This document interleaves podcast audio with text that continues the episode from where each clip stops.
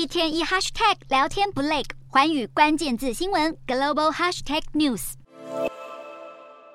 生成式 AI 的发展成为趋势，不过也有不少人他们担心未来工作机会不保。来看到的是日本的部分，日本最新的民意调查结果已经显示出来了，目前大约有百分之七十六点九的民众他们认为工作是会被生成式 AI 所取代的，而且是会被抢走的，而且这个年龄层越低就会越感威胁。其中特别来看到，在二十岁的年轻人当中，他们担忧工作被抢走的占比甚至高达了大约有八成左右。那么不仅是日本的民众担心，来看到是欧美国家部分民众受到产业需求放缓，还有 AI 取代人类工作，早就已经引爆了裁员浪潮了。来看到的是根据美国知名就业咨询公司的最新报告显示，目前截至五月份，美国企业计划裁员人数已经有高达了四十一万七千五百多人，甚至是去年同期我们可以看到是四倍多。而单单只有五月份的部分，企业的裁员人数就高达了八万人左右，较前一年同。期暴增了百分之两百八十七，其中已经几乎确定了三千九百个工作是直接被 AI 所抢走的。这样的趋势可能都只是刚开始，因为金融单位高盛预测，未来 AI 恐怕抢走全球三亿个工作机会。哪些职业呢？包括了律师和行政白领的风险会是最高的。我们来看到的是高盛在同一份报告中也根据了不同职业数据来做的进一步解释。未来在欧美地区的部分，大约有三分之二的工作将会受到 AI 影响。其中，美国约有百分之六十三的工作，因为自动化占比